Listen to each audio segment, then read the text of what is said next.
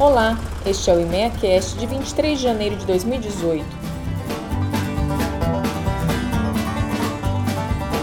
Boletim do Algodão.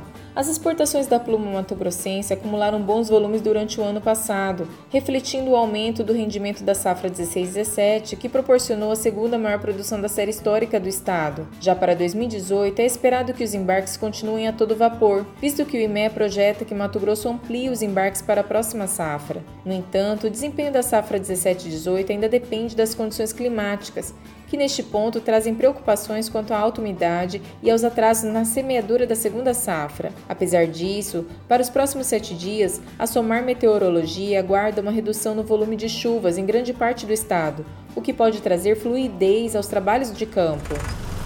Boletim da Soja. Em janeiro, a Secretaria de Comércio Exterior divulgou os dados de exportação de dezembro do ano passado. Os valores apontam para um novo recorde no volume total exportado por Mato Grosso em 2017. Já a colheita da soja para a safra 17-18 ainda caminha com atraso em relação ao mesmo período do ano passado.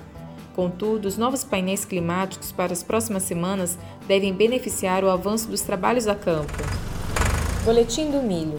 Em 2017, as exportações do milho mato-grossense apresentaram um importante share nos embarques do país, possibilitados pelo recorde de produção na safra 16 17, aliado às ocorrências dos leilões públicos, que deram fluidez às vendas. Para 2018, o IMEA projeta que Mato Grosso limite as exportações do cereal diante da perspectiva de redução na produção da safra 17 18, mas as condições climáticas serão o principal fator de definição para o cenário da safra futura. Neste sentido, apesar dos bons volumes de chuvas aguardados em algumas regiões do estado, o acumulado do índice pluviométrico para o próximo mês está apresentando volumes inferiores aos que foram vistos no ano passado. Tal estimativa pode ser um fator favorável para a liberação diária nos avanços da colheita da soja e prosseguimento da semeadura, mas também desperta preocupações quanto às condições no desenvolvimento do cereal no campo para a safra 17-18.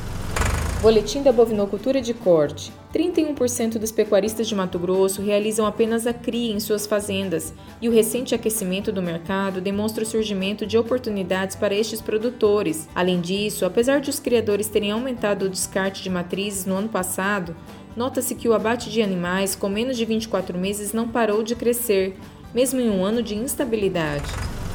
Estes foram os boletins do e-mail, uma entidade do Sistema Famato. Para saber mais, acesse o site imeia.com.br